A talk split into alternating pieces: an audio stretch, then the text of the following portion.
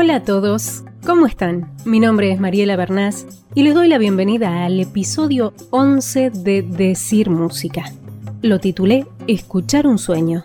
Y aunque comenzaré contándoles un cuentito infantil, que habla de música por supuesto, espero que no se queden dormidos para no perderse nuestro segundo bloque, que es el que nos trae este sueño realizado con dos músicos de lujo y una anécdota de la que nació una canción en común. ¿Qué me queda por decirles antes de empezar?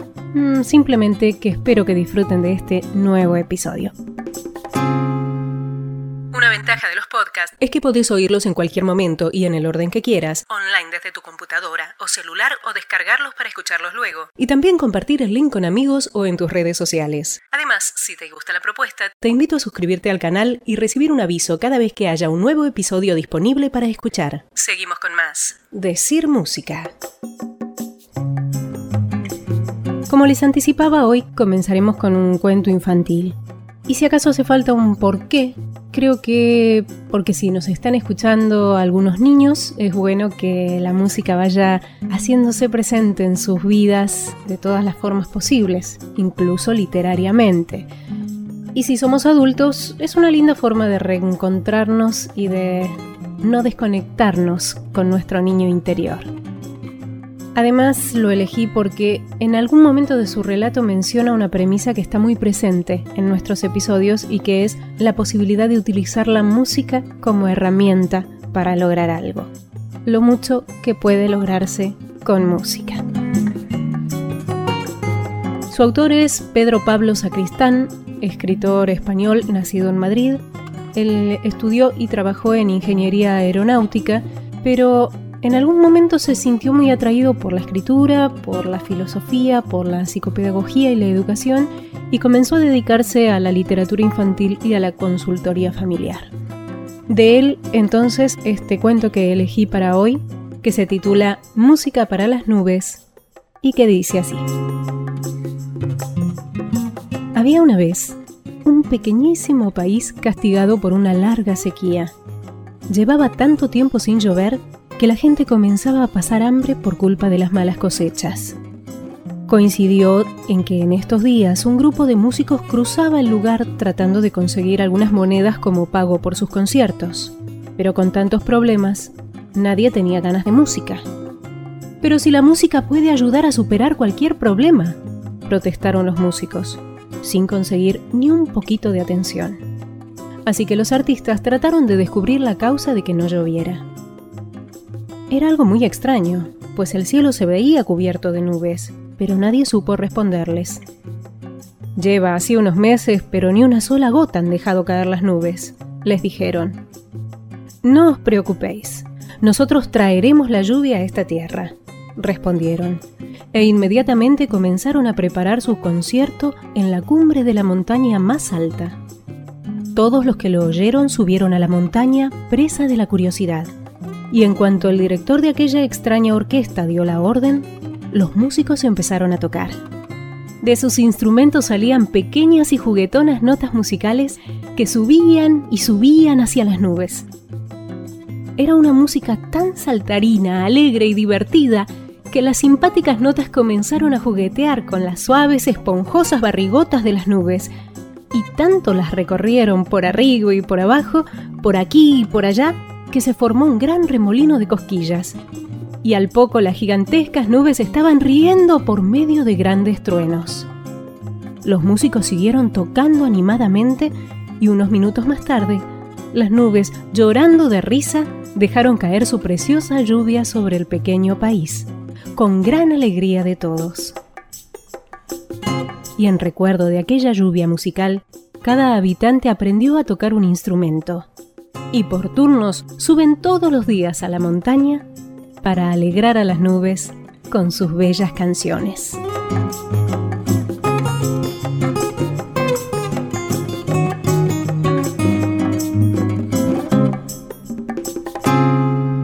Nombre es Mariela Bernás. Soy locutora, cantante y doy clases y talleres de canto. Y desde este podcast, al que llamé Decir Música, sobre todo rescato historias que la tienen como protagonista. La propuesta es hablar de música, de sus efectos en nuestras vidas, de cómo a veces nos impacta o marca algunos momentos. Si esto te identifica, podés participar, suscribirte y también compartir los episodios en tus redes sociales. Decir Música.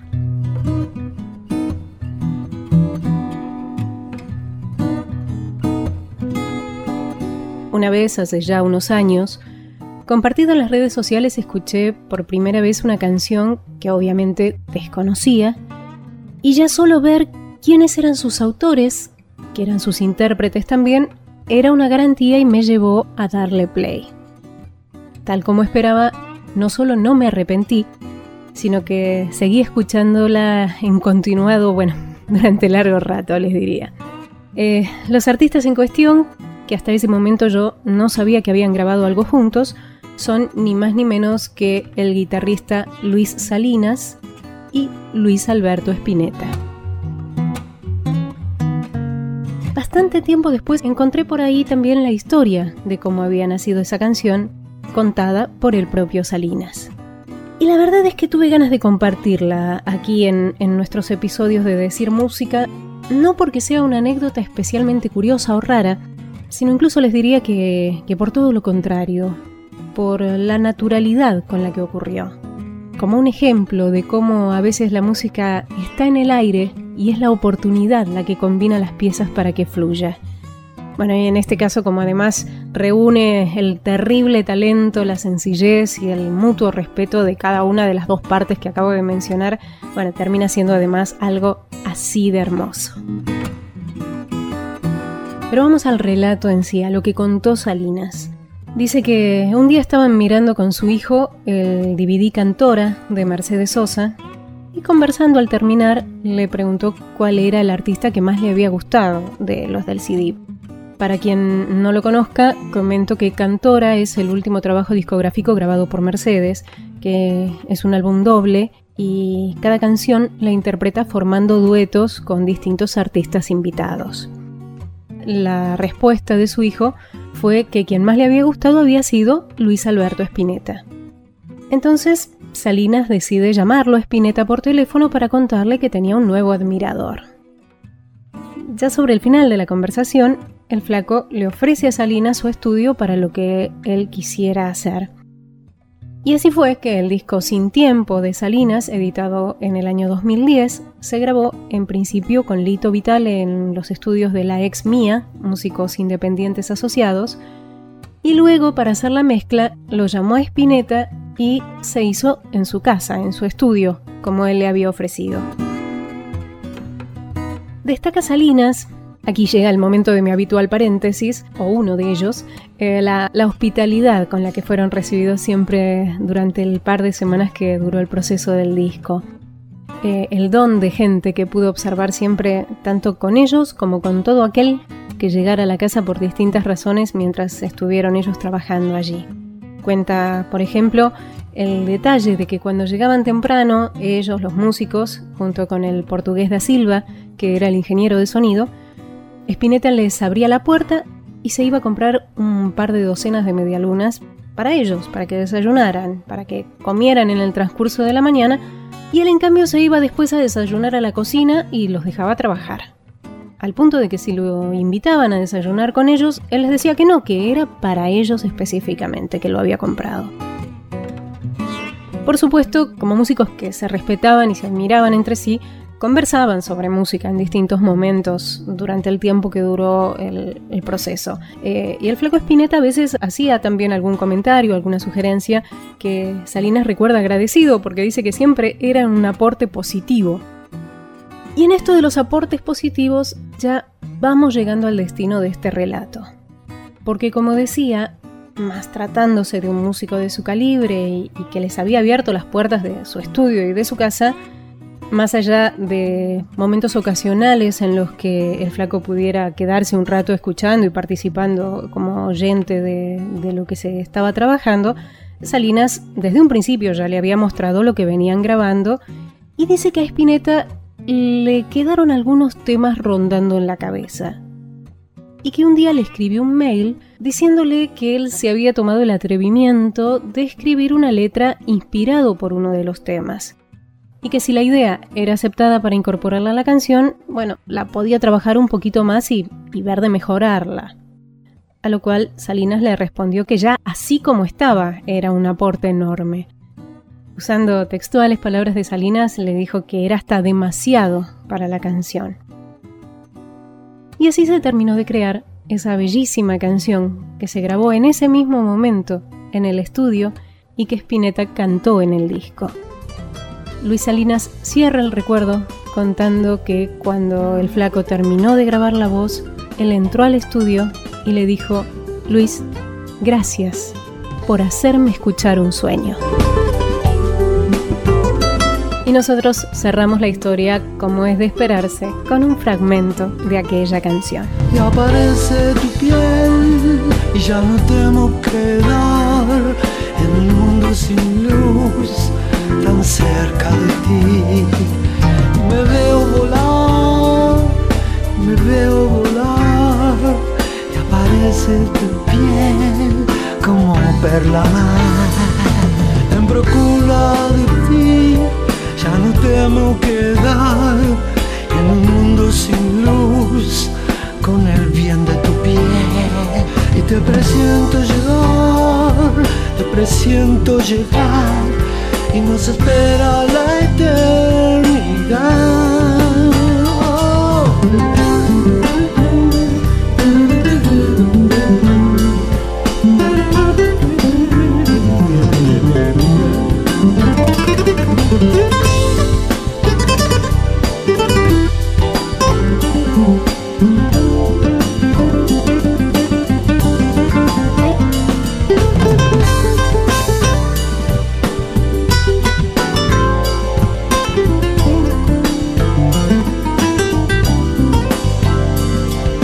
Aparece tu piel y ya no temo quedar en un mundo sin luz tan cerca de ti.